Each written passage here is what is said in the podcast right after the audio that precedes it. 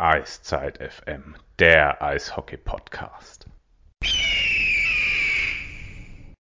Einen schönen guten Abend. Eiszeit FM hier, euer Podcast zu den Adler Mannheim and All Things Hockey. Und nachdem es das letzte Mal vor allem über All Things Hockey ging, indem wir mit Bruce Firestone, dem Gründer der Ottawa Senators, natürlich über Ottawa, die Senators und vor allem Tim Stützle gesprochen haben, geht es heute mal wieder bei uns hier um Eishockey im Sinne von, dass wir vor allem über die Adler Mannheim reden werden. Wir ist natürlich auch der Phil. Hi Phil, schönen guten Abend. Schönen guten Tag, schönen guten Morgen und natürlich auch einen schönen guten Abend dir, Sven. Und wer schlafen will, schöne gute Nacht. Ähm, Phil, wir haben eine Rückmeldung bekommen zur Sendung mit Bruce und ich wollte das dir mal so weitergeben. Und zwar die Rückmeldung lautet, ihr könnt aufhören, besser könnt ihr nicht werden. Machen wir weiter oder hören wir auf? Schade, dass wir nur eine Rückmeldung bekommen haben. Nein, ich weiß ja, dass es, dass es mehrere waren, mehrere sehr, sehr positive, auch an der Stelle. Und dann nochmal vielen Dank. Äh, wir machen natürlich weiter, keine Frage. Äh, Bruce ja. war eine war ein absolutes Highlight, äh, so einen Gast mal in der Sendung zu haben, aber ja, dafür ist unser Eishockey, unser Eishockey-Interesse, unsere Eishockey-Verrücktheit auch einfach zu groß, um jetzt äh, zu sagen, wir hören auf. Wir machen es ja, weil es uns Spaß macht, nicht weil ja. wir es machen müssen. Du, aber in dem Wissen, dass es jetzt bergab geht, fühlen wir uns eigentlich ganz gut dabei. Weil Immer. wir waren ja auf dem Gipfel, da geht es ja nur noch in eine Richtung dann. Helm aufziehen und ab geht's. Ja. Ähm, wobei, ja, wir wissen ja, im Wald muss man ab und zu vorsichtig sein im Gebirge. Kann wehtun. Ja, aber ja. Das ist korrekt. äh, war ein kleiner Insider für euch da draußen, aber den lassen wir jetzt einfach mal so stehen. Ähm, um kurz noch was zu Bruce zu sagen, nochmal viele Grüße an alle. Ihn hat es auch gefreut, was wir an Rückmeldungen bekommen haben. Wir haben nochmal mit ihm geschrieben, ähm, ihm so ein bisschen noch was zurückgespielt, was da auch kam von euch. Ähm, das war ein sehr, sehr cooler Kontakt ähm, wenn sich Tim Stüßler so weiterentwickelt, über den wir nachher mit Sicherheit noch reden werden, um schon mal einen Teaser zu geben, dann werden wir bestimmt auch nochmal mit Bruce reden können. Ähm, um euch aber mal so einen Einblick zu geben, ähm, Bruce hat auch ein Buch geschrieben zu seiner Zeit bei den Ottawa Senators und zur Gründung der Senators und zu seiner Historie und Verbindung mit dem Eishockey und wie das so entstanden ist. Und das hat er uns zur Verfügung gestellt was wir als Download ähm, Hörern zur Verfügung stellen können. Und da wollen wir dann jetzt zum Thema kommen, was wir bisher nie aktiv beworben haben, sondern immer nur angesprochen haben. Aber wir werden es jetzt doch mal aktiv ansprechen. Ihr könnt uns nämlich unterstützen bei steady.com slash eiszeitfm. Ähm, wir haben unseren Unterstützern ähm, das Buch als Download zur Verfügung gestellt ähm, geben denen auch ab und zu so O-Töne mit auf den Weg, die wir bekommen, ähm, die, sie, die sie dann eben bekommen. Ähm, wir wollen nicht irgendwie jemanden zwingen, das zu tun, sondern freuen uns einfach über jeden, der es tut, der uns unterstützt. Ähm, hatten auch schon einen Stammtisch für Unterstützer und die UnterstützerInnen, die uns jetzt da draußen hören, sind vorgewarnt, es wird kommende Woche wieder eingeben.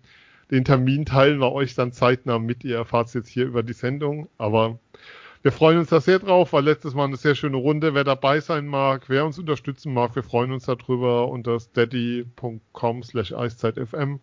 Wir werden es auch die Tage nochmal auf Facebook und den Kanälen dann entsprechend verlinken und bewerben.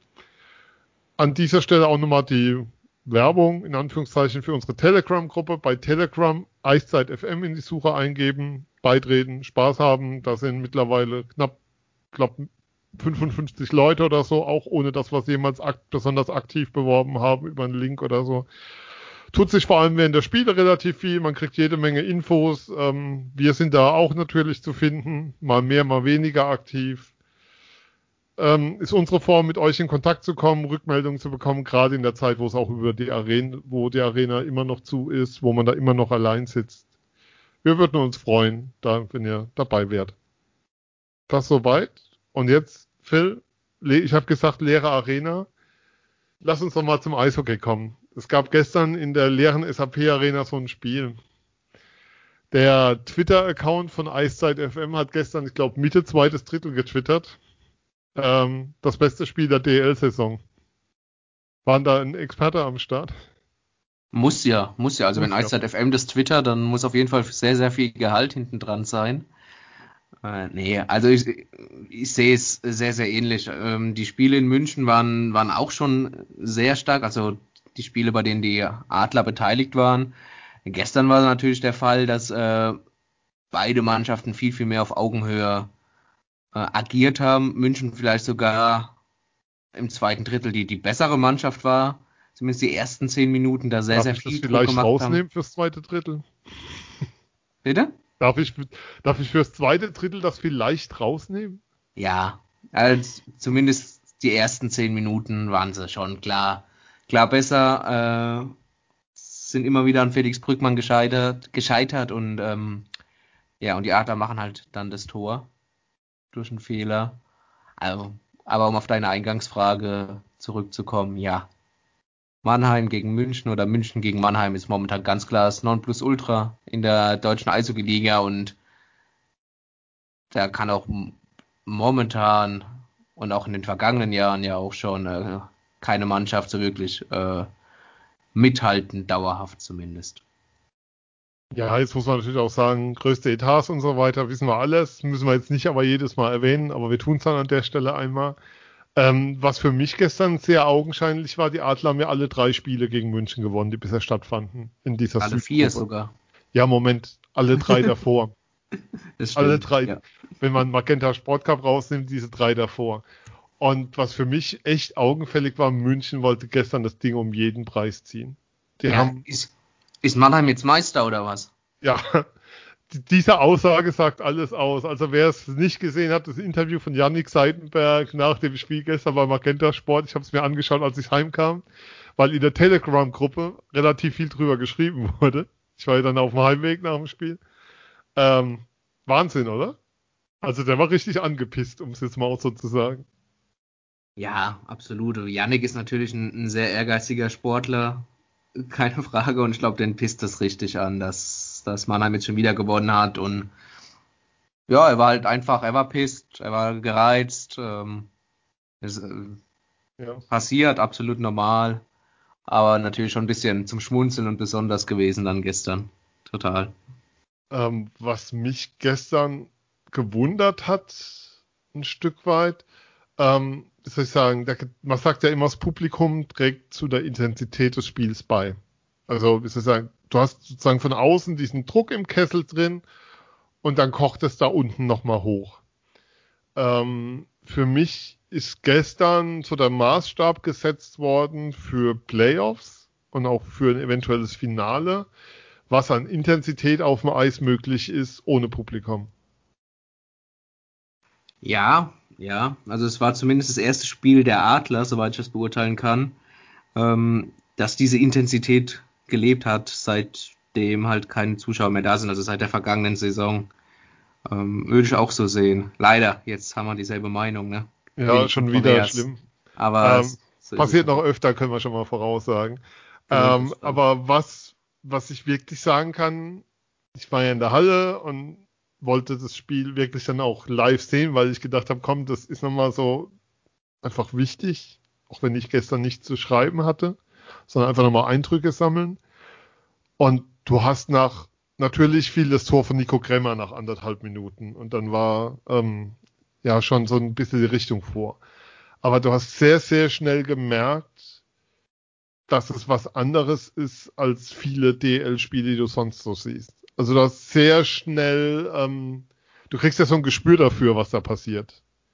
Und das war gestern ganz schnell zu merken, ähm, wie soll ich sagen, wie dicht das ist, was da unten passiert und dass beide, was da an Checks ausgefahren wurde, was du in, in so einem Vorrundenspiel jetzt nicht unbedingt jedes Mal siehst, wie da jeder Meter genommen wurde. Das fand ich schon, ja, also das war schon sehr schnell, sehr klar, wo die, wo die Richtung hingeht und, und dass es für beide um richtig viel geht. Und, ähm, und das hat es auch so für mich, ich weiß nicht, wie es am Fernseher gewirkt hat, für mich so besonders gemacht, das in, in der Halle zu sehen. Ja, absolut. Für mich auch exemplarisch, wie äh, Dennis Reul sich im letzten Unterzahlspiel nochmal in drei Schüsse geworfen hat, beziehungsweise in sich in mehr Schüsse geworfen hat, aber drei geblockt hat. Aber es auch nochmal einfach gezeigt hat, natürlich auf der einen Seite A, was, was Robo für ein Typ ist und äh, B, wie wichtig dieses Spiel war und wie wichtig es auch war, äh, dieses Spiel zu null zu beenden, weil es dann einfach nochmal mehr ein Statement ist, als wenn du jetzt ein Gegentor oder am Ende vielleicht sogar dann noch mal zwei bekommen hättest, wenn da das Tor fällt. Keine Was Frage. Ich, was ich auch nochmal mitgeben kann, da weiß ich nicht, ob es im Fernseher so rüberkam, die Bänke auf beiden Seiten. Ich fand, dass die Mannheimer in München immer sehr laut waren. Also bei allen Auswärtsspielen, die du so jetzt gesehen hattest, das war immer über das Fernsehen mitzubekommen, dass da richtig Feuer war, aber gestern war auch auf der Münchner Bank richtig Betrieb, ganz 60 Minuten lang. Das war für mich schon nochmal eine andere Qualität, als ich von München so ansonsten in der Saison bisher gesehen hatte. Also wo du auch nochmal gesehen hast, die haben sich hundertprozentig vorher eingeschworen, dass sie sich das nicht bieten lassen, dass sie hier mit einem 0-4 rausgehen in diesen vier Spielen. Ja, ja. Äh, zum einen bekommt man es natürlich besser mit jetzt in den leeren Arenen. Ja. Ähm, Am besten bekommst du die, äh, die Kommandos von den Refs mit übrigens für alle. Also die, die Refs hörst du oben ganz klar mit ihren Kommandos an die Spieler. Ja, was natürlich an der leeren Halle äh, liegt. Ja. Auf der anderen Seite, ähm, um das nochmal kurz aufzufassen, sagen ja auch verschiedene Spieler immer wieder, ähm, die müssen natürlich auch schauen, dass es sich halt einfach pushen, ne? weil die Emotionen von den mhm. Zuschauern mhm. fehlen. Auch natürlich die gegnerischen Zuschauer fehlen, die dich dann halt mal auch auspfeifen oder beleidigen. Äh, und das pusht dich ja dann auch ganz klar, das hörst du ja auch immer wieder. Und dann müssen es halt die Jungs entweder in der Kabine oder dann halt auch vor allem auf der Bank machen. Deswegen, ähm, ja, verwundert es mich jetzt weniger, dass auf der Bank halt deutlich mehr Betrieb ist und in so einem Spitzenspiel dann halt äh, vielleicht nochmal eine, eine Schippe mehr als, als sonst sowieso schon. Lass uns mal ein bisschen ins Spiel gucken. Ähm, und ich will mal mit was anfangen, was für mich augenfällig war gestern. Ähm, weil natürlich stehen die Adler riesig da, 21 Spiele, 17 Siege, ähm, Vorsprung auf München. Ähm, Uli Hoeneß hat mal vom Fernglas gesprochen, sind ein Spiel weniger, neun Punkte. Vorsprung, das ist eine unglaubliche Bilanz, die sie da hingelegt haben, wenn man auch schaut, gegen wen sie da gespielt haben. Punkteschnitt 2,364 mittlerweile. Ja, die Gegner werden ja nicht besser ne, in Zukunft.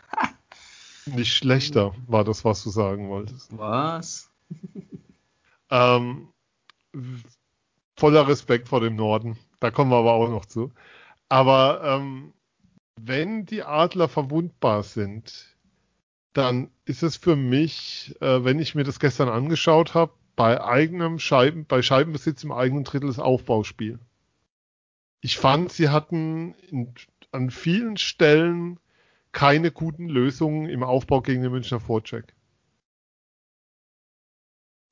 Würde ich teilweise so unterschreiben. Ich gebe aber zu bedenken, es war halt der Münchner Vorcheck und die Münchner haben wirklich einen sehr, sehr guten Vorcheck gespielt, sehr aggressiv, sehr zielgerichtet auch. Ähm, Mannheim überhaupt keine Luft gelassen zum, zum Atmen im wahrsten Sinne des Wortes. Also das war auch überhaupt nicht einfach, ähm, da einen, einen guten, richtigen Spielaufbau zu kreieren, beziehungsweise auch immer die richtige Entscheidung zu treffen. Äh, wo ich viel mehr die Schwächen sehe bei Mannheim und solange sie gewinnen, ist das für mich immer so eine, eine Schwäche, die du dann mal ausblenden kannst. Sie wird dann halt nur interessant, äh, sobald die Spiele eng sind. Es ist äh, das Überzahlspiel. Also das war gegen Nürnberg schon nicht gut, es war gegen Straubing überhaupt nicht existent. Mhm. existent. Und auch gestern gegen München, du bist über, einen, äh, über 90 Sekunden in doppelter Überzahl und schaffst zwei gefährliche Schüsse, das ist dann, das ist einfach nicht zwingend genug. Das ist oft zu vorhersehbar, zu langsam. Da wird zu wenig mit dem Puck und ohne den Puck gearbeitet, sprich äh, freigelaufen, vielleicht auch mal One-Touch gespielt oder wie auch immer. Das ist, das ist noch ein großes Manko, finde ich, bei, bei den Adlern. Aber wie gesagt, das ist ein, nur so lang ein großes Manko, solange du halt die engen Spiele durch die Special Teams dann verlierst. Wenn du trotzdem gewinnst, wenn du auch in den, im Überzahl äh, nicht punktest, dann ist es erstmal keine Schwäche. Wobei, ähm, da hatte ich es gestern schon mit einem Kollegen drüber. Die 5 gegen 3 Situation fand ich eigentlich ziemlich gut ausgespielt, muss ich ehrlicherweise sagen. Da war einfach das Thema, du machst kein Tor, aber die Situation an sich, wie sie es gespielt haben, fand ich vollkommen in Ordnung. Ich weiß, damit stehe ich relativ allein da. Aber ich fand die absolut, absolut okay ja, wenn man jetzt sich den Rest der Saison anschaut oder die bisherige Saison, dann ja, klar. Sie haben es schon schlechter gespielt, das stimmt, da gebe ich dir recht.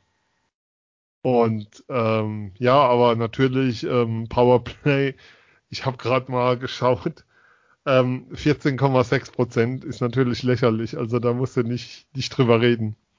Ähm, München übrigens, auf, also Adler auf Platz 11 in der äh, Powerplay-Tabelle und München auf Platz 10. Das Münchner Powerplay sah ja gestern auch über weite Strecken wirklich zum Niederknien schlecht aus. Ähm, Nein, wobei das, bei, war dann, das, das war dann das starke Unterzahlspiel der Adler. Ja, natürlich, Frage. da war dann der starke, das, starke das, PK der Adler, was zum Tragen kam. Keine zwei Meinungen. äh, wobei ich sagen muss, München ja früher mit diesem überragenden Unterzahl, also mit den überragenden Special Teams, die sind irgendwie gerade ein bisschen weg, also liegen mit Überzahl, Unterzahl unter 100 Prozent. Ähm, die Adler liegen da deutlich drüber dann noch, wenn du es nimmst. Das ist gerade keine Stärke der Münchner und die war es ja mal. Also wenn du an diese Zeit denkst, als da Okoin und Kahu noch Überzahl spielten, da wusstest du, dass es klingelt in trauter Regelmäßigkeit.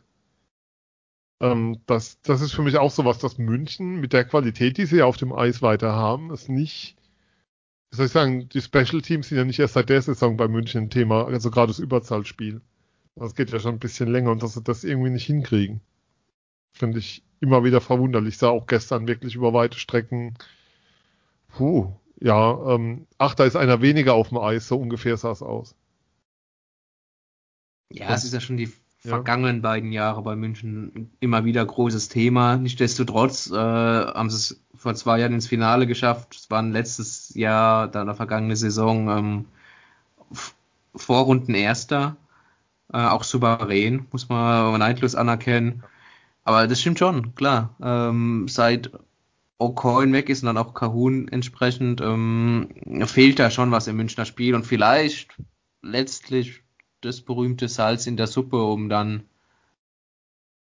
den mein, ganz großen Wurf zu wagen, um jetzt mal eine steile These aufzustellen und aus Adlers Sicht natürlich äh, wäre das gut. Aber ähm, ja, so ein bisschen, bisschen äh, fehlt da schon was, das stimmt. Allgemein die, die Münchner Mannschaft, ich, ich weiß gar nicht, kannst du, also hohe Qualität nach wie vor, gar keine Frage, aber so richtig einschätzen und jetzt auch mit den ganzen Nachverpflichtungen, ähm, was jetzt gar nicht die Nachverpflichtung an sich angeht, sondern ähm, wen sie geholt haben vom, von der Struktur her. Weil es sind ja alles Spieler, ähm, die schon im gehobenen Eishockey-Alter sind und allgemein im, im, im hohen Alter sind für, für Sport, Profisportler. Ähm, ja. Weiß ich jetzt nicht, wie zukunftsträchtig das, das Modell da ist, jetzt momentan. Ja, es ist, also es, es, ist zumindest ähm, ja irgendwie merkwürdig. Es werden Spiele abgegeben, ähm, wie ein Lobach, der abgegeben wird. Ähm, dann hast du natürlich, muss man auch sagen, das Pech, dass sich ein Zitterbart verletzt, dass sich ein Appendino verletzt. Also es gehört ja auch dazu ähm, mit dem Blick da drauf. Auf der anderen Seite hast du natürlich vorne zwei mit Peterka und Schütz, die dir schon sehr gut zu Gesicht stehen. Ich glaube, die würden ähm, in jedem DL-Team da spielen. Ähm, aber so insgesamt die Struktur passt gerade nicht. Und 38-jährige Spieler zu verpflichten, ich habe das damals schon gesagt, das war eigentlich doch die Spezialität von Thiel Fauler und jetzt fängt München damit an. Das irgendwas ist verwunderlich. Auf der anderen Seite, wenn Kosila zurückgepfiffen wird nach Toronto, dann hast du natürlich auch das Pech, dass du so einen Spieler, wir reden gerade ganz viel über München für alle, die sich wundern, ist halt immer noch bei Eiszeit FM und nicht bei Packmas. Ähm, hast du natürlich auch das Pech, dass dir so ein Spieler dann weg, wegbricht. Also, der dann halt nur 13 Spiele für dich macht in der Saison. Aber so vom, von dem, wie die Mannschaft gebaut ist, ist es momentan etwas verwunderlich, weil wir kommen, kommen auch bei den Adlern noch zu die Frage schon ist, wie schaffst du oder willst du einen Umbruch und wie schaffst du den? Aber nochmal zurück zum Spiel gestern und lass uns dann doch nochmal ein paar Sachen auch rausheben, die mir bei den Adlern gut gefallen haben. Ähm, Reul hast du natürlich schon erwähnt. Ähm, Physis der Adler war brutal gestern. Also das ist was, was diese Mannschaft, die können, also dieses Marschieren können über 60 Minuten und dieses diese Qualität, die sie da haben, auch ähm, in ihrem Spiel und dieses physische Spiel, was sie haben im Überzahlspiel, wenn sie noch eine Variante finden, neben Scheibe zu Eisenschmied und Tor, dann könnte es vielleicht auch noch was werden. Aber da ist schon, schon eine brutale Qualität jetzt auch im Kader. Und wenn du auf die Aufstellung gestern schaust, die Kadertiefe jetzt noch mit den Nachverpflichtungen, ist echt derb. Und einen muss man dann schon nochmal erwähnen oder zwei. Ich meine, die Jungs, die da im Netz stehen, hey, oder vor, vor der Hütte stehen, Endras Brückmann, das ist keine Ahnung, den wievielten Frühling Endras gerade erlebt, aber es ist auf alle Fälle einer. Und was Brückmann gestern gespielt hat, war irgendwie nicht von dieser Welt. Ja, bärenstark, was, was, was Brückmann da gestern gespielt hat. Und ich bin auch ganz bei dir bei, bei Entras, der spielt eine seiner besten Saisons gefühlt, vielleicht überhaupt, also seine Top 5 Seasons vielleicht, äh, was, was, was seine Performance angeht. Äh, die ergänzen sich einfach super. Also da macht einer zwei Spiele, dann kommt der nächste mit zwei, maximal drei Spielen. Ähm, das ist, ja, ich habe es vor der Saison schon betont, äh, da stehe ich auch nicht allein mit meiner Meinung. Es ist das beste Torhüter-Duo der Liga. Jetzt ist es ein bisschen schade, dass du in den Playoffs irgendwie nur Best of Three spielst. Da kommen wir später noch dazu, dass das keine Playoffs sind, äh, haben wir auch schon des Öfteren erwähnt. Aber Stand jetzt, keine Ahnung, wenn du, wenn du in den Playoffs äh, ins Tor stellen würdest. Aber du das machst wär, def definitiv Die Frage stelle ich dir jetzt aber. Du bist Coach der Adler. Playoffs, erste Runde, du spielst, keine Ahnung, Schwenning, Augsburg, Straubing, suchst dir aus. Wer ist dein Torwart? Mit wem gehst du? Straubing hoffe ich ja nicht, weil Ja. in Straubing ist irgendwie äh, Ja. A, spielen die Adler da nie gut und, und B, sehen sie da auch sonst nie gut aus. Warum auch immer. Äh, zu Sieben Hause Niederlagen in den letzten acht Spielen da. Genau, also zu Hause ist es wieder was anderes. Äh, unser Kollege und Freund Christian Rott hat ja geschrieben, das Kryptonit der Adler. Schöne Grüße an der Stelle noch. Ähm, ja, aber welchen Torwart? Wie gesagt, ähm, du machst nichts falsch, egal wen du reinstellst. Du machst nichts falsch. Ich will einen Namen. Ja, nach dem gestrigen Spiel jetzt, und es ist noch keine 24 Stunden her, würde ich jetzt sagen Brückmann erstmal, aber bis dahin ist noch Zeit. Also stand jetzt Brückmann, aber ich würde auch jederzeit mit Du- Dennis Endras im Tor gehen. Mein Satz ist auf jeden Fall weg gewesen, wenn du mich gefragt hättest, wer ist deiner? Ich nehme den anderen. Weil Ja. es, also was man ja auch nochmal erwähnen muss, ähm, es gibt so eine Mediengruppe, also es gibt sozusagen, du kriegst ja keine direkten Interviews, sondern du kriegst dann die O-Töne von den Spielern momentan geschickt. Ähm, Brückmann nach dem Spiel im Interview gestern, gefühlter Puls nach so einem Spiel, wenn du Ton, den Ton gehört hast, war der irgendwo bei 65 oder so. Also ich frage mich, was den aus der Ruhe bringt. Also nach so einem Spiel so entspannt, ziemlich schnell nach Abpfiff dazustehen und so, ja, war ganz gut, hab der Mannschaft geholfen, gutes Spiel gemacht. München hat uns viel abverlangt. Das, das, also mich, mich überrascht es schon, dass du das Gefühl hast, dass da einer ist, egal was da um ihn also was man kann sagen, so vom Typ her, egal was um ihn herum tobt, den, den lässt ziemlich alles kalt. Um da auch die Frage mal zu beantworten, wie wir das so mitkriegen, was wir da so mitkriegen. Das ist, ich habe das gehört gestern dann noch, als ich daheim war und dachte so, okay. Das ist also die Emotion nach so einem Spiel. Wow. Ja, total, absolut. Man darf auch nicht vergessen, äh, Brückmann äh, galt damals bei den Jungadlern schon als sehr, sehr talentiert. Ähm, man hat da schon gesehen, was für ein Potenzial er hat. Er hat es ja dann auch gleich als Backup geschafft bei den Adlern. Äh, hat dann in Wolfsburg sehr viel erlebt, nicht zuletzt seine beiden ähm, Hüftverletzungen dann, wo er kurz vorm Karriereende stand. Er hat halt auch sehr viel schon mitgemacht ähm, mittlerweile und ähm, ist auch so an für sich ein war schon immer ein ruhiger, abgeklärter Typ gewesen, aber durch die Erfahrungen der vergangenen Jahre natürlich jetzt noch mehr. Und dass er auf der Linie eine Bank ist mit seinen Reaktionen, ähm, äh, ist auch nichts Neues. Also ja, äh, sehr schön zu sehen, einfach was, äh, was der Mann für eine Ruhe ausstrahlt und äh, dass du mit ihm und Endra so ein Torhüter-Duo hast, das ist schon, ja, da, da, da, da kommt nichts dran. In der Summe kommt da nichts dran. Also ich würde da momentan auch, um diese Frage nochmal zu stellen, die ja dann noch immer uns kommt, ja, wen seht ihr denn vorne und so, momentan ist es komplett, und das ist wirklich kein Getue, komplett 50-50. Also da ist kein, also normalerweise ist es ja so ein Gerede, ja, sind froh, zwei starke Torhüter zu haben, was dann so kommt, und ja, wir werden sehen, wer spielt und so, aber momentan ist das wirklich, du hast auch das Gefühl, die tun sich beide einfach einfach gut, was das angeht. Und kommen beide gut miteinander aus, kennt sich ja auch schon ein paar Jahre, muss man auch sagen. Ähm, ja.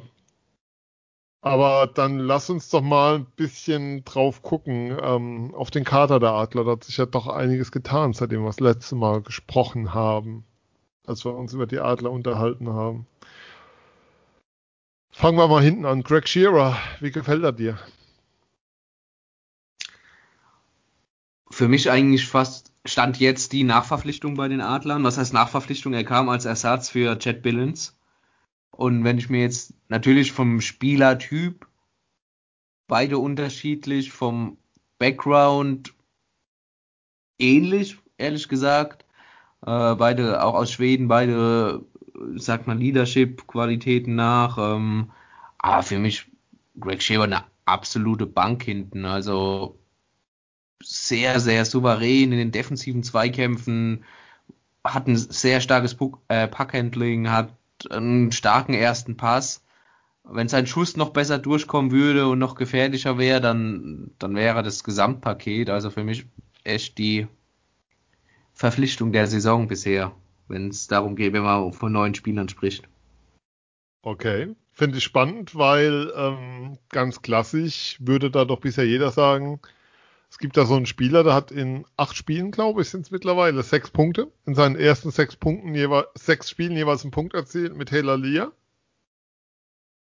Und du sagst, äh, Shira ist nochmal eine Stufe drüber, was die Bedeutung angeht? Ja, ähm, Taylor Lear was ich so wahrgenommen habe, ist sehr stark in den Ecken an der ba das Bandenspiel allgemein, technisch stark. Läuferisch ist es manchmal immer ein bisschen witzig. Er, er reißt immer so den Kopf nach hinten, äh, wenn er wenn er antritt. Das hat immer so was von von von müßigen müßigen Arbeiten, was was aber überhaupt nicht negativ gemeint ist. Ähm, aber klar, ja, er, er hat gescored. Das ist halt das. Dafür wieder auch bezahlt am Ende des Tages. Ähm, für mich aber das größere Gesamtpaket und mehr für die Mannschaft bietet letztlich ähm, Craig Shearer. Weil wenn Taylor nicht scored, ich meine, klar, sein erstes Spiel, wo er nicht scored, ähm, verlieren die Adler gleich exemplarisch gegen Straubing. Gestern hat er auch nicht gescored und sie haben gewonnen. Ähm, aber dann ist er trotzdem gleich weniger wert, als, als das ein Shearer ist, weil Shearer einfach mehr, mehr Skill, mehr Fähigkeiten mitbringt am Ende des Tages. Jetzt nach acht Spieltagen die Einschätzung über Lear. Übrigens, Greg Shearer, elf Spiele, null Assists, null Tore, null Strafminuten.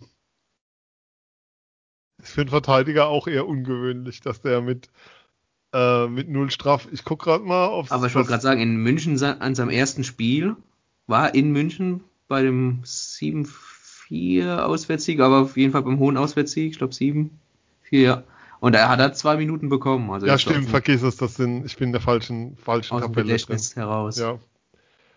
Du, du weißt, du hast ein besseres Gedächtnis, als ich Statistiken aufrufe. So viel zum, zur Kompetenzverteilung in dieser Sendung. Deswegen ja, erzählst du und ich stelle die Fragen. Können wir ja auch einfach mal betonen. Ja, nee, an der Stelle. Können wir auch mal ganz gepflegt rausstellen, wer hier eigentlich die Ahnung hat und wer hier nur vom Mikro sitzt und irgendwelche Fragen stellt, die man ihm aufschreibt vorher. Ja, ähm, und dann natürlich Sean Collins, neu gekommen noch. Äh, sein Bruder Phil hat gestern nicht in der Drittelpause gespielt. Wir haben alle drauf gehofft. Kein Auftritt, aber Sean Collins, ähm, Spieler, der fünf Jahre KL gespielt hat, den die Adler schon länger beobachtet haben, wie Pavel Groß dann auch mal rausgelassen hat. Ähm, ich glaube, da kann man sich schon einiges erwarten.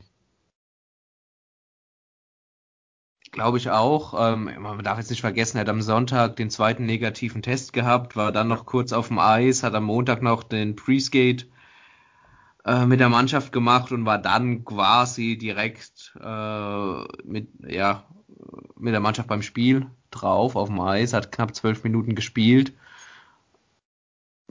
Man, man sieht, der, der, der Mann kann Eishockey spielen, keine Frage. Und ähm, bin gespannt, wie es ist. Vielleicht auch schon am Freitag gegen Ingolstadt, ohne jetzt zu weit vorzugreifen, aber ähm, da wird man noch eine Verbesserung sehen. Ja. Und ich kann mir ihn auch durchaus äh, weiterhin in der vierten Reihe vorstellen. Ich meine, er hat jetzt vierte Reihe gespielt. Er hat keine Special Teams gespielt, auch wenn er mal die letzten 20 Sekunden aufs Eis geholt wurde mhm. im, im, Powerplay, aber das wurde die komplette vierte Reihe, also das ist jetzt nichts Außergewöhnliches. Ähm, und er hat trotzdem zwölf Minuten gehabt, weil jetzt vierte Reihe Mannheim ist halt vierte Reihe Mannheim und nicht vierte Reihe woanders, wo du dann vielleicht mit fünf Minuten am Ende des Tages ähm, dastehst, Eiszeit. Ja, also hat ja dann Flo Elias bei sich an der Seite gehabt. Ähm, was für mich so ein Stück weit auffällig war, ist beim Warm-up, wenn du gesehen hast, was für ein guter Eisläufer das ist. Also wie gut der Schlittschuh läuft, wenn du Aufwärmübungen siehst und dann läuft, dann macht die danach ein Verteidiger, dessen Namen wir jetzt nicht nennen, dann, wie soll ich sagen, da ist der Unterschied riesengroß. Ich sage nur, es war nicht Robo. So viel verrate ich dann. Aber ähm, da merkst du, da siehst du einfach, was für ein guter Schlittschuhläufer das ist. Also da kommt schon was auf die Adler zu an der Stelle. Ähm, glaube ja auch, ähm, ja, dass man sich schon sehr bewusst ähm, diese Zeit dann auch genommen hat. Also es war ja ähm, klar, dass Taylor Lee nicht der Spieler ist, der ähm, der Ersatz für Andrew Deschardens sein soll. Äh, man muss ja auch nochmal darauf hinweisen, die Adler haben jetzt die Ausländerlizenzen verbraucht und haben die zehnte für Deschardens, also Deschardens ist bereits lizenziert und damit haben sie ihre zehnte Lizenz gezogen, in Anführungszeichen weil man ja nicht weiß, ob der nochmal diese Saison spielfit wird. Das ist ja immer noch die Frage, die im Raum steht. Soll heißen, ähm, sie haben jetzt erst eigentlich ähm, diese neun Lizenzen voll gemacht mit Collins, die, die erlaubt sind. Ähm, wenn man jetzt aber auf den Kader schaut, dann stellt sich mir schon die Frage, Phil, wir reden ja auch noch, lass uns erstmal über die Verletzten reden, die so nach und nach zurückkommen. Also das heißt, Schinemin noch zwei Wochen, äh, Lechtivori war wohl auch schon auf dem Eis, des Schadens trainiert wohl individuell schon. Ähm, auch Lampel ist wohl schon auf dem Eis. Ähm, was machen wir mit dem Adlerkader, wenn die alle zurückkommen? Ja, dann wird's eng, keine Frage. Ähm, aber wenn es normal in Anführungszeichen weiterläuft, dann, dann hast du immer mal wieder einen Verletzten und ich möchte nicht sagen, die Mannschaft stellt sich von alleine auf, aber es gibt definitiv dann Härtefälle, keine Frage. Aber auch klar ist, du brauchst zwei U23-Spieler und da ist dann Elias mit dabei und Stand jetzt ähm, auch ein Moritz Wirth als, als siebter Verteidiger, der gestern äh, nur sechs Wechsel hatte, aber ähm, auch in anderen Spielen schon äh, deutlich mehr gespielt hat und auch meiner Meinung nach einen guten Job macht die Saison.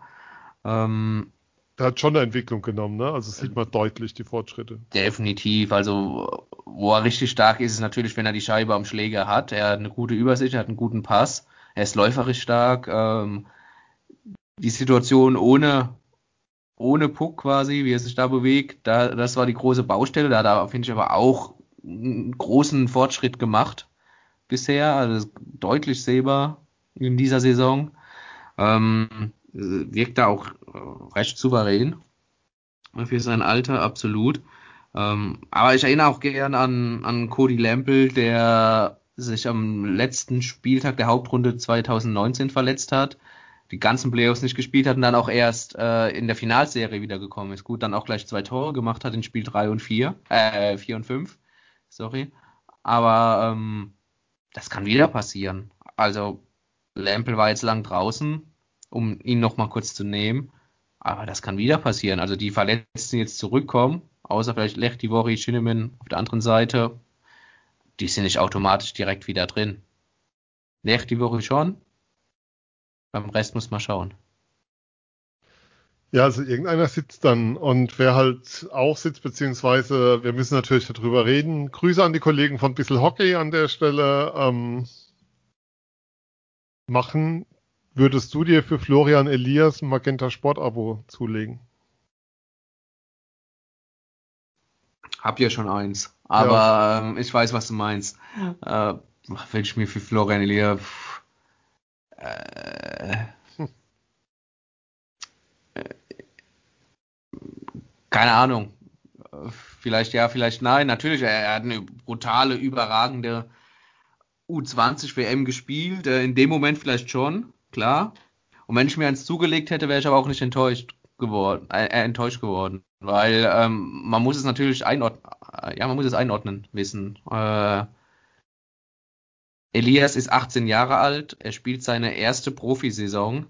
Er hat gestern keine Special Teams gespielt, was er schon getan hat mhm. in, äh, in der Saison, natürlich auch verletzungsbedingt da, da reingespült wurde in die Überzahlformation, was eine super Förderung einfach ist. Ich weiß nicht groß, welcher Spieler mit 18 bei einem anderen Verein diese Förderung bekommt. Äh, man muss da wirklich drauf achten, äh, nicht immer alles an Tim Stützle irgendwie aufzubauen. Tim Stützle war ein absoluter, da ist ein absoluter Ausnahmespieler, da der natürlich dann ja. seine 12, 13 oder 17 Minuten auch mal äh, pro Spiel abgespult hat als 17, 18-Jähriger dann am Ende äh, bei den Adlern. Was, was der abreißt in der NHL jetzt, ist, glaube ich, Ausdruck genug, was für ein, was für eine Qualitätsspieler er ist. Ähm, und Florian Elias ist von der Persönlichkeit, ich hatte schon äh, das Glück bei den Jungadlern mit ihm äh, öfters mal zu tun zu haben, mhm. gerade beruflich, äh, ist von seiner Persönlichkeit top. Er ist ein sehr, sehr gutes, junges Talent aber er ist jetzt nicht dieser Ausnahmespieler Kategorie Stützle. Und ja. jetzt irgendwie zu verlangen, keine Ahnung, der Aufschrei war ja ein bisschen in die Richtung, er muss jetzt so die Spielzeiten haben wie Stützle, ist, finde ich, finde ich, ist, wird auch dem Spieler nicht gerecht. Aber ich glaube, dass man mit äh, Sprich, was, was Verheizen auch angeht. Er hat mit Pavel Groß einen Coach, der schon ganz genau weiß, wie er ihn einsetzt, wie er ihn fördert und was auch gut für den Spieler ist. Auch ein Moritz Seider, um ihn mal kurz rauszunehmen, hat in der Finalserie gegen München sehr, sehr stark gespielt, war da vielleicht mit der stärkste Verteidiger in der ganzen Finalserie, aber auch er hat mal ein Drittel gesessen oder mhm. so, wenn es einfach München, angebracht ja. war. Das war auch so. Also das darf man auch nicht verkennen. Und das ist auch völlig normal. Die, die, die Jungs sind jung, die Jungs müssen lernen und die Jungs werden gefordert und gefördert. Und, und wenn du das wirst, dann natürlich in Mannheim. Ich kann es auch verstehen. Also die, die Nachverpflichtungen sind natürlich ein großes Thema. Nicht nur bei Mannheim, sondern bei vielen Vereinen, weil das Geschrei natürlich auch groß war vor der Saison. Wir können nicht starten, wir müssen gucken, wir müssen jeden Cent zweimal umdrehen, um irgendwie in die Saison zu starten, aber dann wird natürlich fleißig nachverpflichtet, auch wenn die Spieler jünger sind. Warum setzt man nicht mehr deutsche Spieler ein? Bin ich völlig dabei, gar keine Frage. Bin ich der Erste, der, der in vorderster Front steht und äh, erwartet, dass mehr junge Spieler gefördert werden. Und die Chance nee. haben sie leider, leider verpasst. Aber ich finde diese Außen, also diese großen Talente, die werden trotzdem nach wie vor gefördert. Man könnte es mehr machen, keine Frage. Aber verhältnismäßig bekommt ein Florian Elias in Mannheim schon, um bei ihm zu bleiben, äh, eine gute Förderung.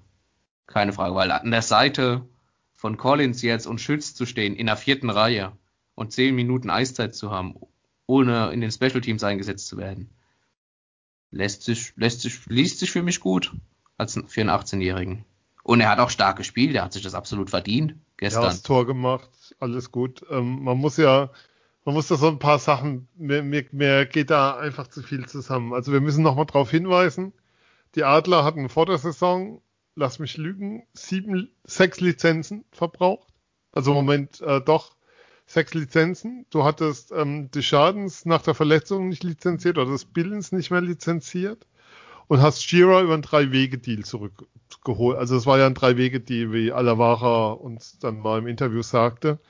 Ähm, wir haben darüber soll heißen, ähm, das war ein Ersatz. Dann ist noch ein Ersatz gesucht worden für des Schadens, weil immer klar war, dass du da noch einen brauchst, dann bricht dir noch Shinneman weg. Ähm, nach einer nicht so besonders schönen Szene und ähm, dann war eigentlich auch klar, ähm, dann war Lear sozusagen eigentlich der Einzige, der außer der Reihe kam.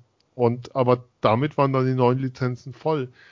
Und dann, ähm, wie soll ich sagen, zu begründen, das heißt, ich will nicht sagen, die machen die Liga kaputt oder so, aber es geht ja schon ein bisschen in die Richtung, die toben sich da wieder aus. Und das sehe ich an der Stelle nicht, weil ähm, das nochmal einfach nochmal was anderes ist, ähm, ob du dir also ob du jetzt die Lizenzen, ich sag mal, 9 bis 11 dann nochmal verballerst, weil du unbedingt noch irgendwie sportlich was erreichen willst, oder weil du eine Struktur hast und sportliche Ziele hast, in die du noch Sport, in die du noch Spieler brauchst, ähm, die die, Ver die Verluste auffangen, die dir vor der Saison entstanden sind. und die auch immer so kommuniziert waren. Also es war ja immer klar nach der Schadensverletzung, es wird jemand geholt. Da gab es nie eine andere Aussage oder so.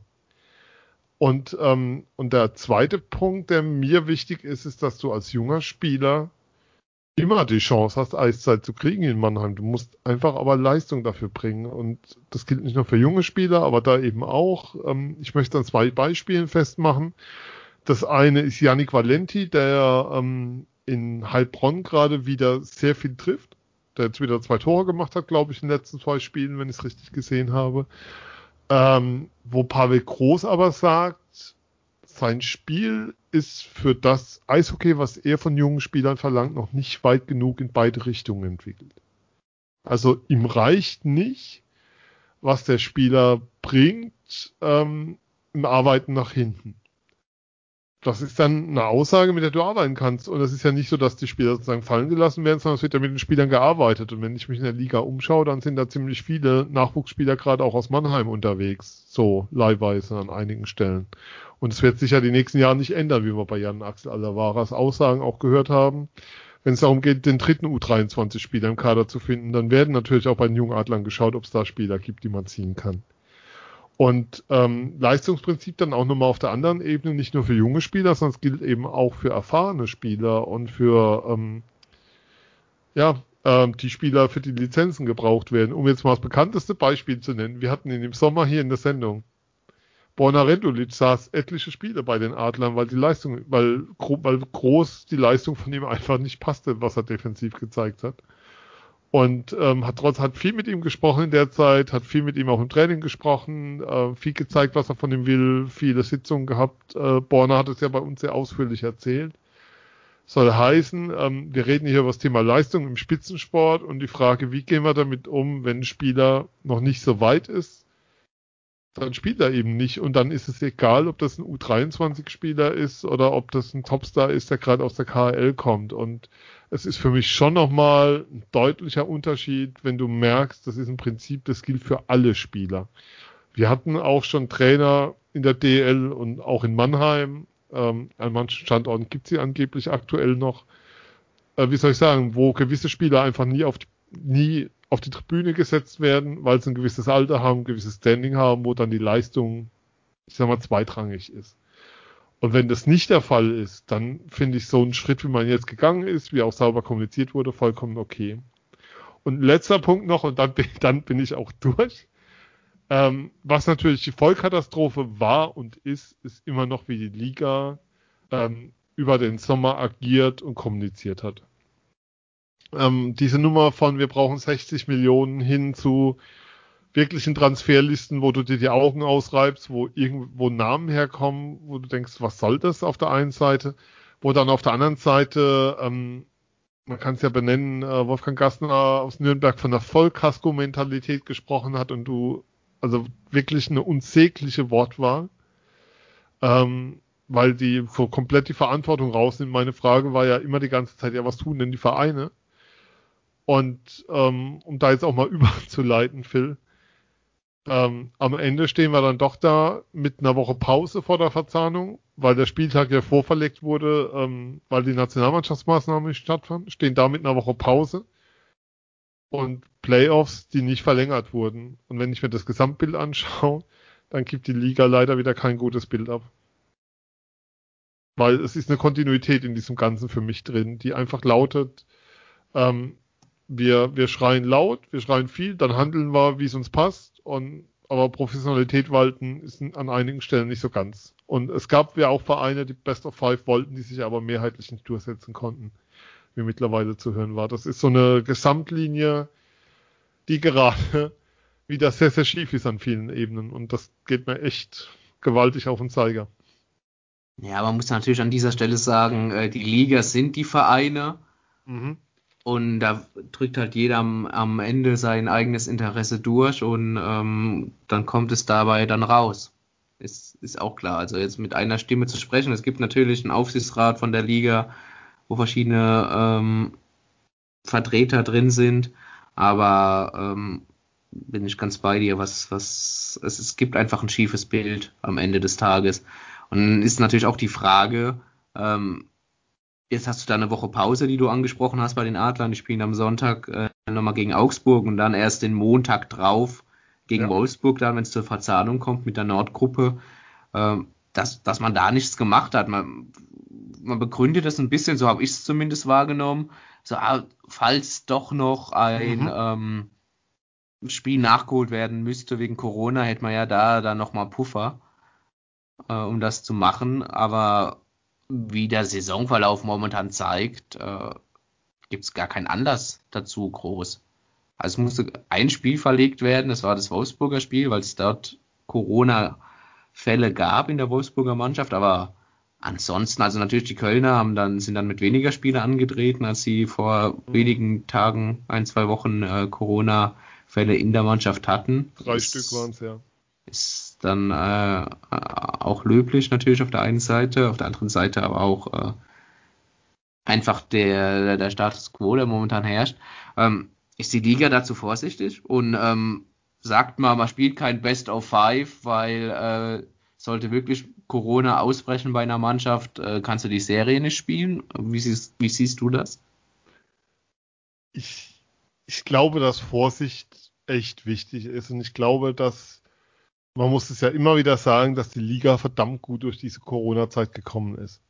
Ähm, ich glaube, dass es für die Liga ein Riesenvorteil ist, ähm, dass sie keine internationalen Wettbewerbe momentan hat, dass es richtig war, dass die Nationalmannschaft nicht spielt.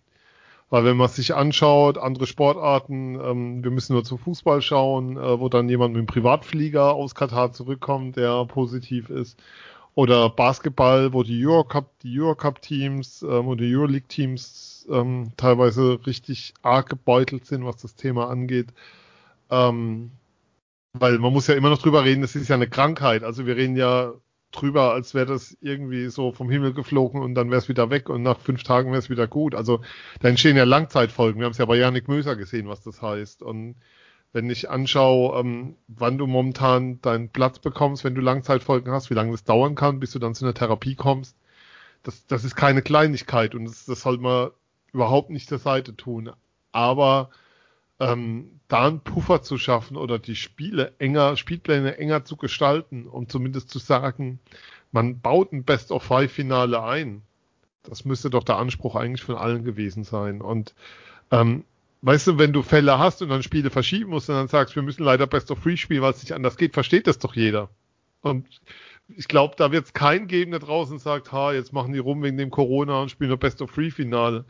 Aber das Signal nach außen muss doch ein anderes sein als das, was du gerade hast. Und das ist so die vollkommene Anspruchslosigkeit ähm, der Liga, die sich für mich so den ganzen Sommer und Herbst 2020 gezeigt hat in dieser Form. Auch andere Ligen gehen, andere Ligen fangen an, andere Ligen zeigen, wie es geht. Die DL2 kommuniziert die ganze Zeit sauber, wie sie auftreten. Nur in der DL ist man irgendwie so im Tiefschlaf und irgendwann kommt dann so, ach ja, starten können wir noch nicht, weil es kostet uns noch zu viel Geld und wir brauchen 60 Millionen und Vollkasko hätten wir auch gern, aber ist halt nicht. Und irgendwann fällt dir auf, ähm, scheiße, wenn wir jetzt nicht reagieren und wenn wir jetzt auch als ähm, Organisation nicht reagieren, dann fliegt uns diese Saison komplett um die Ohren. Und dann wird die nicht stattfinden. Und ich glaube, das war diese Verlegung nochmal in den Dezember rein, war, glaube ich, so von allen Seiten auch nochmal ein Signal, war ein Signal an die Spieler, an die Organisationen, an die Sponsoren, wie soll ich sagen, es knirschte noch nicht genug und der Schmerz war noch nicht groß genug und den hat man dann nochmal erhöht und dann waren alle nochmal bereit, Abstriche in Kauf, Abstriche ja in Corona-Zeiten, ähm, also finanzielle Abstriche in Kauf zu nehmen und dann konnte man loslegen. Aber ähm, jetzt legt man los, hat dieses ambitionierte Modell gestartet, unter der Woche ähm, ja jeden Tag im Endeffekt Eishockey zu bieten, was wie wir als Rückmeldung beim Stammtisch bekommen haben, ähm, gar nicht so wahrgenommen wird oder gar nicht so angenommen wird von vielen, die halt doch eher dann bei ihrem Verein bleiben und dann auch von der anderen Gruppe nicht so viel sehen. Ähm, und geht dann aber so, macht dann ambitionslos einfach weiter, nachdem sich jetzt eigentlich gezeigt hat, dass es gut aussieht. Und statt dass man diese, diese Pause rausnimmt und dann verkündet, ähm, Leute, wir wollen Finale Best of, von mir aus Best of Seven oder Best of Five spielen, um dann zurückzugehen davon fängt man von vornherein an zu sagen, auf, spiel mal Best of Three, weil mehr ist nicht möglich. Andersrum wäre wär für mich der Weg gewesen, ähm, mit dem man dann auch öffentlichkeitswirksam hätte das Ganze anders kommunizieren können und anders hätte auftreten können, aber es passt wirklich alles zusammen dieses Jahr. Das ist Arsch auf Eimer. Ich kann es nicht anders sagen. Und ja, ich finde es nicht gut. ja, das, das, das war deutlich rauszuhören und ja, das ist es leider. Es ist dieses Signal, das gesendet wird. So, du hast es schön gesagt, dieses Anspruchslose. Ähm, dass man von vornherein Best of Three spielt.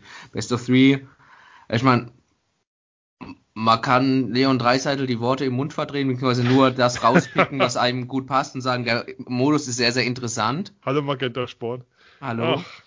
Auch wenn äh, die Hauptaussage war, Playoffs sind für mich Best of Seven. Und das äh, sind sie für mich, das sind sie für dich, das sind sie für, glaube ich, jeden Eishockey-Liebhaber, weil es einfach der Modus ist.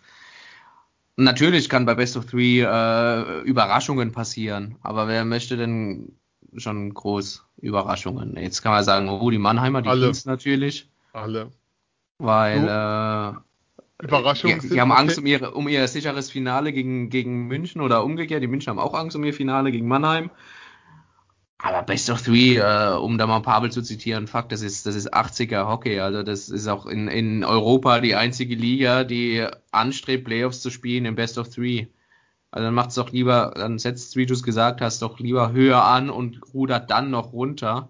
Wenn du musst, ja, dann du kannst musst, du ja immer noch sagen. Also ich glaube, es gibt da draußen noch niemanden, der kein Verständnis hat, wenn du Corona-Fälle beim Team hast, wobei man wirklich sagen muss, großes Lob an alle Beteiligten. Also die Disziplin scheint extrem hoch zu sein und die Bubbles scheinen echt zu funktionieren. Also das ist schon, das muss man ja auch mal positiv rausstellen. Also es funktioniert ja momentan. Also das ist ja auch ein, das ist ja auch ein positives Signal, was man mal aussenden könnte.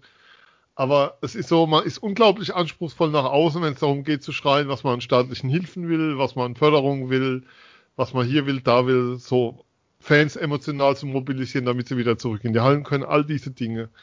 Aber wenn es darum geht, ähm, wie soll ich sagen, das sportliche Saisonmotiv ganz positiv nach außen zu vertreten und das Ganze der Saison auch die entsprechende Tiefe zu geben, das verhackt man brutal. Und das ist so wirklich anspruchsvoll nach außen und anspruchslos nach innen. Und das finde ich, ja, bedauerlich, schade, ärgerlich, keine Ahnung, was, alles mögliche, sucht da was raus. Es ist, ja. Ich, ich nehme das Wort ärgerlich, weil äh, ärgerlich war es bestimmt auch für viele Konkurrenten, weil darüber müssen wir auch sprechen. Konkurrenten meine ich jetzt gar nicht ja. so abwertend, äh, wie es klingen sollte in der Liga, ähm, dass Tim Wohlgemuth in Mannheim unterschrieben hat. Ja. Kommen der Saison, drei Jahre, hat er unterschrieben vorerst in Mannheim, hat sich für die Adler entschieden. Ja. Für viele teilweise natürlich ärgerlich, weil er nicht bei ihnen unterschrieben hat, beziehungsweise nicht in Ingolstadt geblieben ist. Für dich der nächste, für ihn aber, wie er auch selbst sagt, der nächste logische Schritt äh, in seiner, für seine ja. Entwicklung, für seine Karriere, nicht nur finanziell, sondern auch sportlich. Ähm, müssen wir nicht drüber reden, dass er in, in Mannheim auch gut verdienen wird. Wie siehst du den Wechsel? Wie siehst du es auch für, nicht nur für Mannheim, sondern auch für äh, Tim Wohlgemuth persönlich, diesen Schritt? Du, ich überlege gerade, wann haben seitdem Großallerwahrer da sind, wer war denn der letzte Spieler, der Mannheim Korb gegeben hat und nach München ging oder zu einem anderen DL-Club? Mal so als Frage in den Raum gestellt.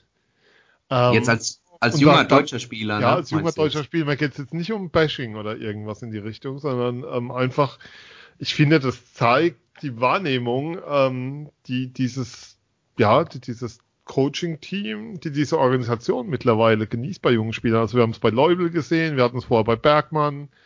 Ähm, momentan ist es so, dass du, ähm, und natürlich werden ja, wir wissen, Mannheim zahlt gut. Punkt. Da müssen wir nicht drum reden. Ähm, aber ähm, es ist auch klar, dass du sozusagen damit nicht jeden bekommst, sondern es geht auch immer um die Frage, was für eine sportliche Perspektive habe ich, wie sieht meine Entwicklung aus, welche Schritte kann ich gehen. Ähm, wie soll ich sagen, du musst ja komplett Paket liefern. Und da ist es so, dass das anscheinend echt echt passt mittlerweile. Also ähm, ich meine, Stefan Leubel, jetzt mal ein Beispiel zu nennen, das ist ein Spieler, der ist, der war lange verletzt in der Vorbereitung und der ist noch nicht annähernd bei 100 bei 100 Prozent, was sein Potenzial angeht. Ich meine, wenn der mal ins Fliegen kommt, das ist auch schon Eisenschmied, auch, auch ein junger Spieler, ähm, der nach Mannheim ging. ähm, wo eigentlich alle schon dachten, er sei in Köln. Äh, vergisst man mittlerweile so leicht in dieser Aufzählung der Spieler. Und das Signal ist klar, als junger Spieler kannst du dich hier brutal entwickeln, du kannst hier die nächsten Schritte gehen und kannst dann einfach, ja, du wirst einfach ein besserer Spieler. Punkt. Und du wirst ein richtig guter Spieler.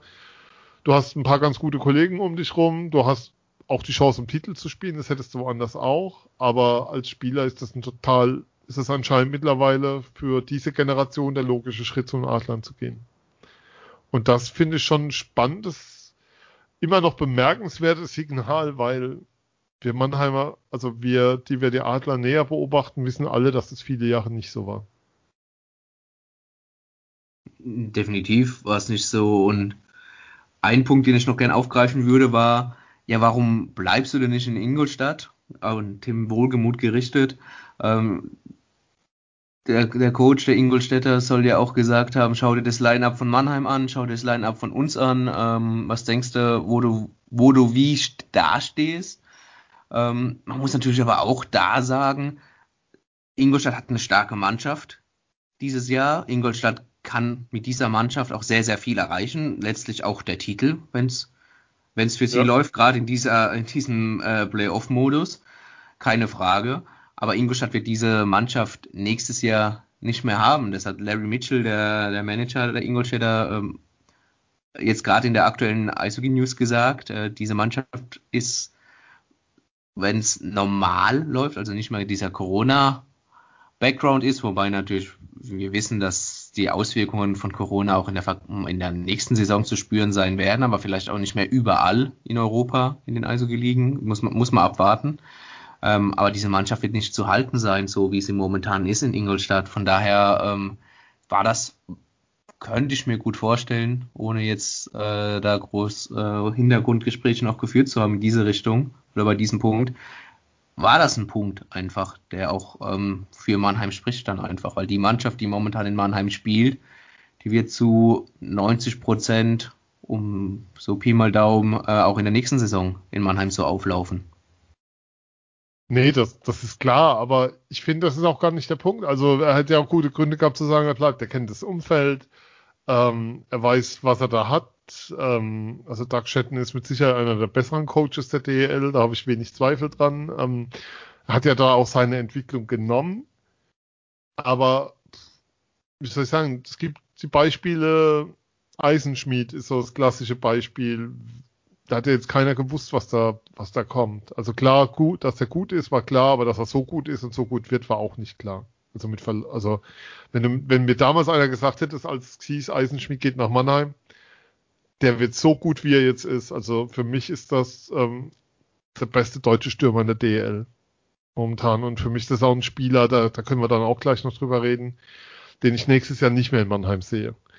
Ähm, dann ist das der logische Schritt für einen Spieler. Also, wie soll ich sagen, du willst ja auch als Sportler immer das höchste Ziel erreichen, stellst dich Herausforderungen und das, deswegen finde ich das nicht verwunderlich. Ich hätte ich hätte es verstehen können, wenn er sagt, er bleibt in Ingolstadt. Natürlich ist für einen Sp Spieler auch München immer eine Option.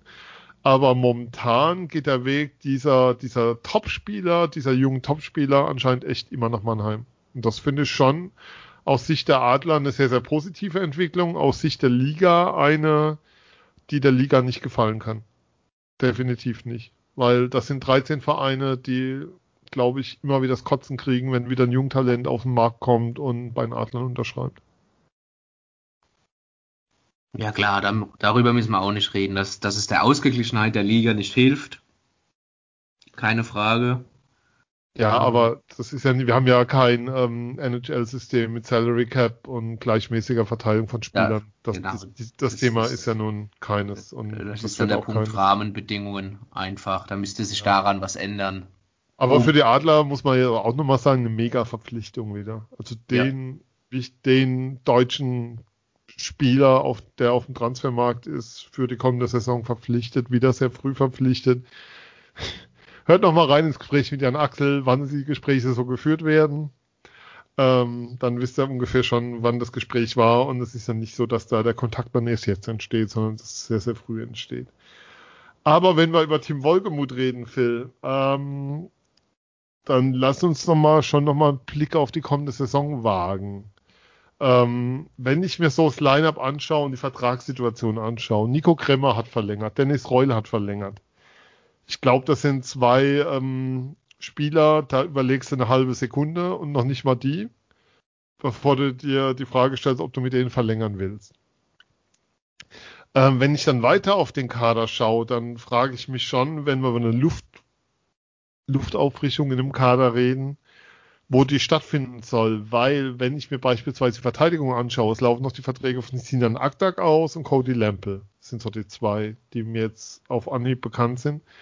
Dann ist für mich schon die Frage, wenn du einen frischen Impuls setzen willst, wo tust du das? Und ähm, würdest du mit beiden verlängern? Würdest du sagen, nur einer und ansonsten neuen dazu nehmen? Oder jetzt bleiben wir erstmal bei der Verteidigung. Wie würdest du das angehen? Äh, Cody Lample ist natürlich der große Pechvogel momentan in der Saison mit, mit seiner Schambeinentzündung, das sehr, sehr langwierig ist. Ähm, hat er natürlich kaum Zeit, sich zu präsentieren. Cody Lample ist natürlich einer, der, der zeigt immer vollen Einsatz, der fährt jeden Check zu Ende, der äh, kann auch an der Scheibe durchaus was. Mehr als es seine Rolle manchmal vielleicht auch erlaubt. Ähm, ist auch charakterlich äh, enorm wichtig für die Mannschaft. Geiler äh, Typ. Weil er einfach da, da, muss irgendwann mal zu uns auf jeden Fall eine Sendung. Das ist genau, ein Pflichtprogramm. Genau das, was du gesagt hast, weil er halt einfach ein geiler Typ ist. Ähm, was Sinan Akta momentan anbietet, äh, ist mehr als solide, finde ich, ist sehr, sehr solide, ist, ähm, er ist läuferisch stark, er was jetzt mein persönlicher Eindruck findet, ein bisschen zu seinem Schuss wieder, ähm, was Spielt ihn auch, auch Überzahl spielt Überzahl, was, weil er auch einfach eine gute Übersicht hat, weil er einen guten ersten Pass spielt.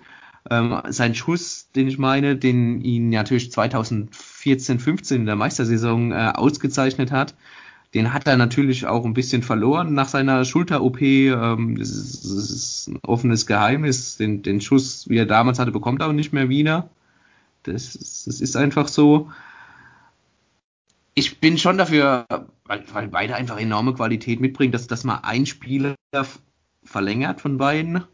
Gerade mit dem Background, dass Lukas Kelple sein viertes College-Jahr spielt, dass Lukas Kelple in, an seinem College unter anderem auch mal das C auf der Brust trägt, dass der also absolut da Verantwortung trägt. Lukas Kelple ist äh, bei den Jungadlern gewesen, ist Verteidiger, für alle, die es nicht wissen, ist jetzt seit vier Jahren auf dem College, beziehungsweise jetzt das vierte Jahr. Ähm, und der kommt halt auf den Markt einfach. Da ist die Frage, versucht das in Nordamerika oder trainiert er bei, äh, oder kommt er zu den Adlern? Das sind die zwei Optionen, die, es für mich gibt. Und das wäre dann diese Luft, wie du gesagt hast, oder diese Blutauffrischung. Du holst halt einen Lukas Kelple äh, zurück nach Mannheim und dafür muss halt einer der beiden gehen. Für mich wäre das jetzt, stand jetzt auch, wenn es mir persönlich leid tut, oder Cody Lample. Muss aber dann trotzdem schauen, Lukas Kelple ist kein U23-Spieler mehr. Und stand jetzt, natürlich muss er sich den Platz erkämpfen und alles. Und du hast vier Importlizenzen im, im, in, in deiner Verteidigung. Ist er momentan Verteidiger Nummer 8, also muss es ja schon mit, oder, oder 7 vielleicht maximal, wobei du naja, werden, ja, doch, ja. Er könnte sieben werden, wenn natürlich Wohlgemut und Elias spielen im Sturm. Von daher, ja, ein, ein Spieler musste, musste gehen lassen, wenn es möglich ist, Lukas Kelple dann für die nächste Saison zu verpflichten.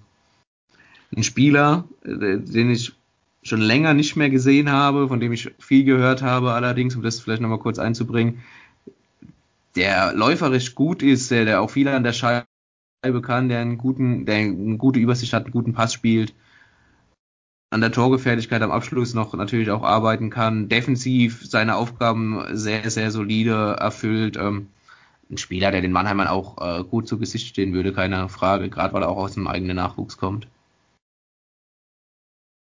Dann haben wir ja hier schon einen Namen genannt. Ähm, lass uns mal nach vorne in den Sturm gucken. Ich habe gesagt, ich glaube einfach, Eisenschmidt ist zu gut für die DL. Ähm, meint es auch so. Ähm, ich glaube, dass der nochmal einen Sprung wagen wird, sei es nach Russland, in die Schweiz oder vielleicht, dass er es doch nochmal in den USA versuchen wird. Aber das ist nur eine Vermutung, also keine gesicherte Information oder irgendwas in die Richtung, bevor jetzt da draußen wieder alle einen Herzinfarkt bekommen.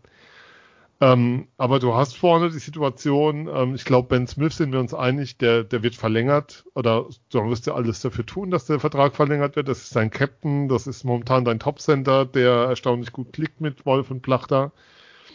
Aber dann ist die Frage, was machst du? Tommy Huchterler, der Vertrag läuft aus. Ähm, Taylor Lear, Vertrag läuft aus. Du hast jetzt John Collins geholt, der erstmal nur bis zum Sommer hat.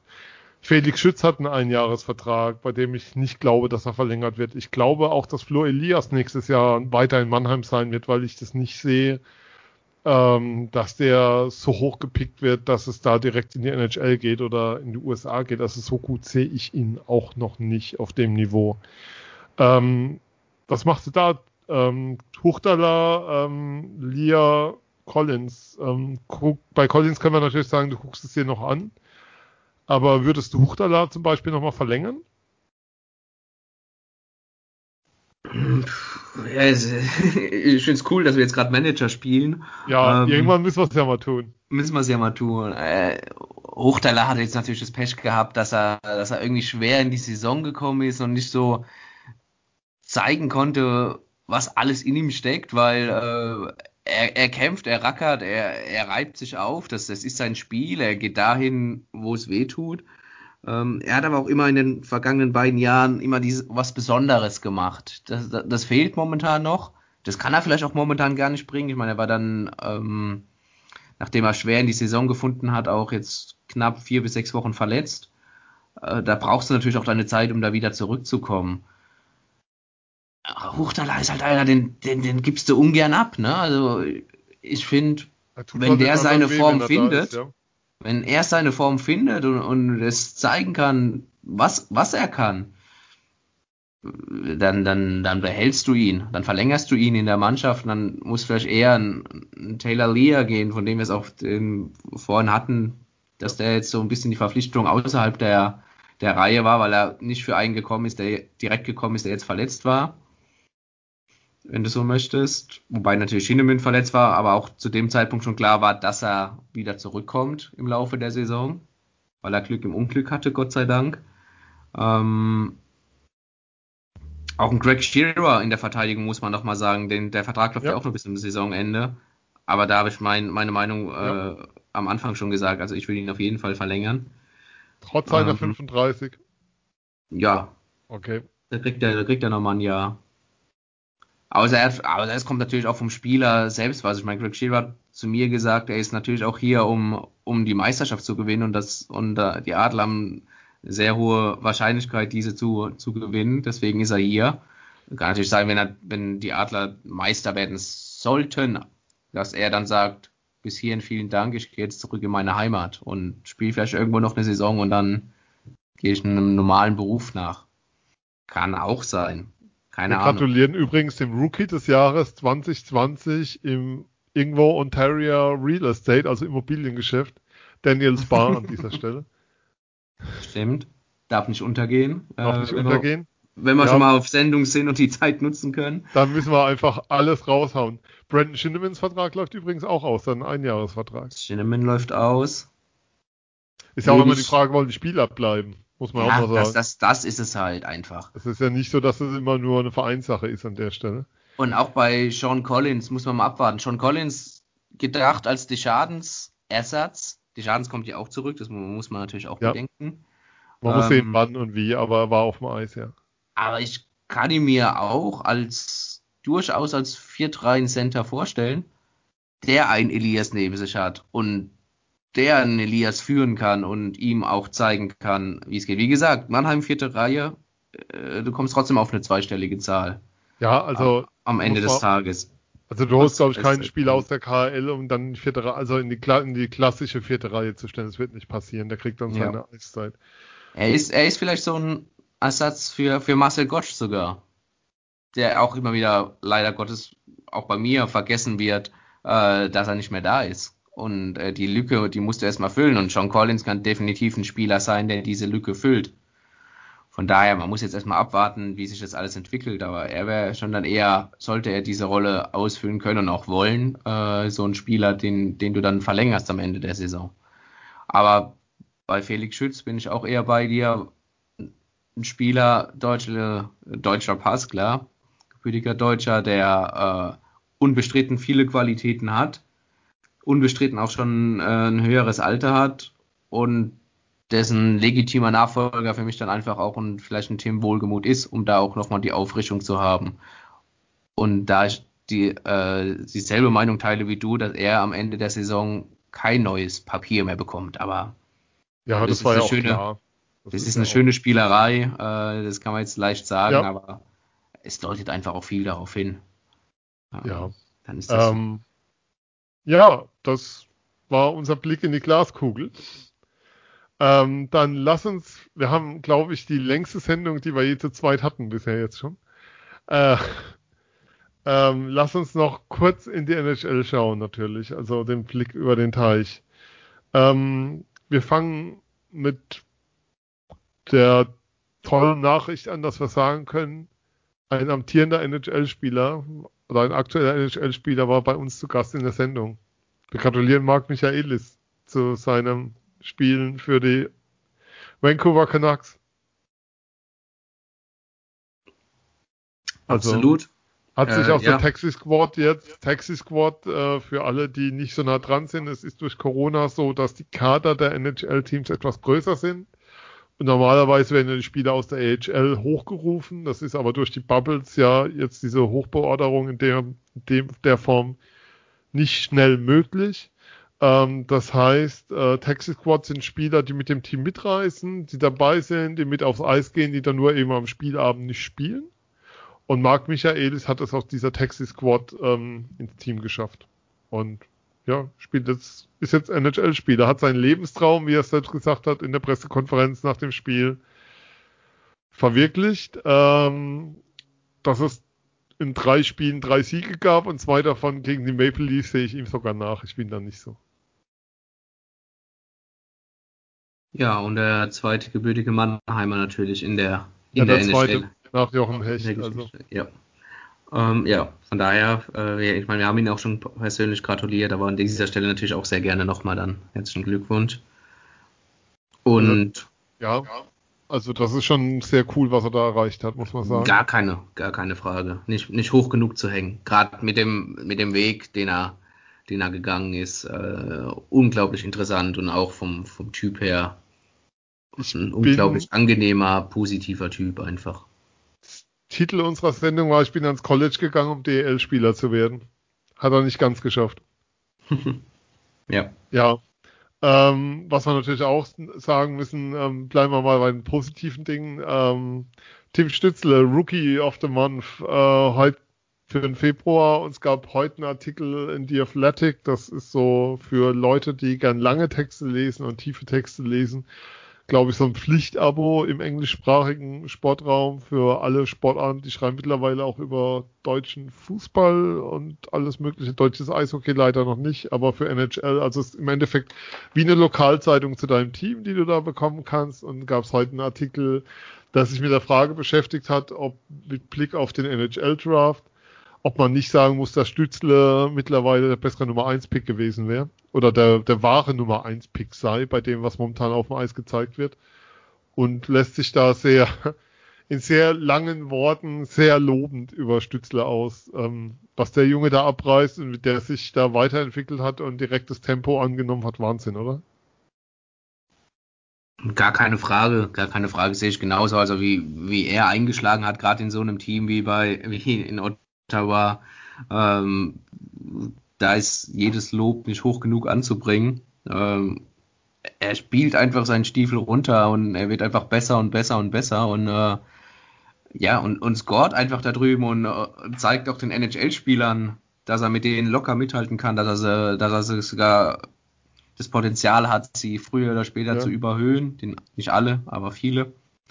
Und ja, aber zur, zur Diskussion, wer er jetzt der bessere Nummer 1 Draft-Pick und so, ich meine, es sind 25 Spiele im Schnitt gespielt oder sogar ein bisschen mehr. Ja, aber es ist schon 25, gespielt. aber man muss sagen, es ist dieses Jahr halt schon fast die Hälfte der Vorrunde, ne? Also es ja, ist dieses aber Jahr es ist halt eine Momentaufnahme und wir sprechen ja, klar, nicht von Draft eine Momentaufnahme, klar. Wir sprechen nicht von Draftpicks, sind alles junge Leute, also das, das kann sich ja alles noch entwickeln und das sind halt trotzdem sind es nur 25 Spieler, aber klar kann man das so sehen, aber ich finde solchen Diskussionen völlig, völlig verfrüht. Ja, und die minus 14 in der Plus-Minus-Bilanz ignorieren wir einfach. Ja, es ist aber, es ist, um da den, äh, den Bogen zu schließen, es ist einfach schön zu sehen, dass er auch äh, in Nordamerika natürlich äh, diesen Lob und diesen Hype erfährt, den er bei uns und in Deutschland insgesamt, also wie Deutschland, sowieso schon hat. Ja, sie werden noch viel Freude an ihm haben, mit Sicherheit. Also das, das ist, glaube ich, der Topstar-Franchise der nächsten Jahre. Kann man schon so sagen. Wenn er das Niveau halten wird, wenn er gesund bleibt, das sind ja so viele, muss man eben auch immer dazu sagen, so viele ähm, äh, Kausalitäten dabei, aber das ist schon sehr, sehr beeindruckend. Also auch die Geschwindigkeit und wie gesagt, was der Junge im Sommer an Kilos zugelegt hat, der hat richtig Eisen gestemmt, also der hat richtig gepumpt. Ähm, das ist zu sehen. Ein dritter, den wir noch leider erwähnen müssen, Phil. Geoff Ward ist nicht mehr Coach der Calgary Flames. Der wurde entlassen ähm, nach einem 7 zu 3 Sieg gegen ähm, die Ottawa Senators. Ja, einfach zu wenig Tore geschossen gegen das Team aus Ottawa, keine Frage. Äh, nee. Äh, ja, sehr, sehr schade. Sehr, sehr schade äh, für Wardo. Es war vielleicht ein bisschen abzusehen, weil Calgary doch was Aufwand, Kader und letztlich der Ertrag angeht, äh, doch zu große Unterschiede gab. Und du vielleicht dann zu wenig rausgeholt hast ja. persönliche Sicht, da spielt aber vielleicht auch einfach viel Sympathie mit rein. Äh, ich hätte es noch weiterlaufen lassen, aber ohne jetzt natürlich da irgendwelche Einblicke vor Ort zu haben. Reine Sympathie und ähm, ja, ist einfach schade, dass er nicht mehr bei Calgary hinter der Bande steht, aber es wird Gründe gegeben haben, ja. diesen Schritt so zu gehen, wie er gegangen wurde. Er hat das ja interimsmäßig dann übernommen, kam da ja als Associated Coach hin und nicht mal als Assistant Coach und hat dann ähm, ja übernommen und wurde jetzt ersetzt von Daryl Sutter, der mit den LA Kings zweimal Stanley Cup geholt hat ähm, in, im letzten Jahrzehnt. Ähm, man muss halt sagen, dass es schon für viele Teams, glaube ich, gerade bei den kanadischen Teams, ähm, die Canadiens haben wir ihren Coach auch entlassen. In Vancouver ist es unruhig. Ähm, dass dieses Jahr eben für viele schon auch soll ich sagen, die Chance, so weit in den Playoffs zu kommen, wie selten, ist für viele, dies, also für viele ist es dieses Jahr eben die Chance, der, der Griff nach dem Cup, weil man glaubt, dass es so einfach ist, wie, wie vielleicht nie zuvor für die kanadischen Teams. Ähm, und du bist ja dann direkt im Endeffekt im Halbfinale, wenn du durch diese Canadian Division Playoffs kommst. Und das sehen natürlich viele dann schon nochmal als Chance, um da auch aktiv zu werden und da entsprechend auch ein Team zu bauen. Und ähm, mit Sutter haben sie halt auf einen Trainer gesetzt, der extrem für ein extrem physisch hartes Spiel steht und ähm, der das Team eben dann ja, wie soll ich sagen, sehr hart anpacken wird, was bei Wort wohl nicht so der Fall war, was zu lesen war. Muss man mal gucken. Was nehmen wir mit? Haben wir noch ein Thema? Ich schaue mal auf meinen Zettel. Äh bei mir ist soweit jetzt alles abgehakt. Also ich werde auch. Wir haben Ihr werdet es nicht glauben, wir haben Zettel, wir bereiten uns tatsächlich vor. Wir jetzt fast Sollte, soll, soll vorkommen. Bei mir steht jetzt noch äh, Sven ausreden lassen und dann verabschieden. Ja, das hättest du ähm, besser nicht getan mit dem Ausreden lassen, dann kommen dann immer so Monologe raus. Aber was gibt's noch zu sagen? irgendwie nichts. Ähm, an die Förderer da draußen, wir sehen uns nächste Woche beim Stammtisch. Termin geht euch zu, wahrscheinlich morgen oder übermorgen. Ähm, ihr könnt uns folgen bei Facebook, bei Twitter und bei Instagram. Findet uns da. Ihr könnt uns weiterempfehlen. Ähm, Wäre schön, wenn wir uns bald wieder dann auch in der Arena sehen können. Das war, das war schon nochmal ein Punkt. Ich glaube, ich habe es dir geschrieben. Ich drehe mich irgendwann um zum Kollegen von RPR und meine zu ihm einfach nur hoch Jetzt stell dir mal dieses Spiel vor, wenn da 13.600 in der Halle wären. Ähm, das wäre das wäre einfach gigantisch gewesen in jeder Form. Es war so ein großes Erlebnis. Also es war das erste Mal, dass ich echt genossen habe, ein Spiel in der Arena zu sehen, diese Saison ähm, in der leeren Arena und das, deswegen wäre es schön, wenn da möglichst viele bald wieder da sein könnten, wie immer das dann aussieht. Ähm, deswegen bleibt weiter klug da draußen. Schön, danke fürs Hören. Lasst uns gerne eine Rückmeldung da. Lasst uns gerne auch eine Bewertung bei Apple Podcast da, so, so denn sie mehr als drei Sterne hat. Äh, natürlich hilft auch Kritik äußern, ganz klar. Ähm, ja, ich sag vielen, vielen Dank, Phil, für deine Zeit. Immer wieder gerne. Sven, danke dir. Danke euch fürs Hören. Wir sind Eiszeit FM und bis bald. Bis dann. Tschüss.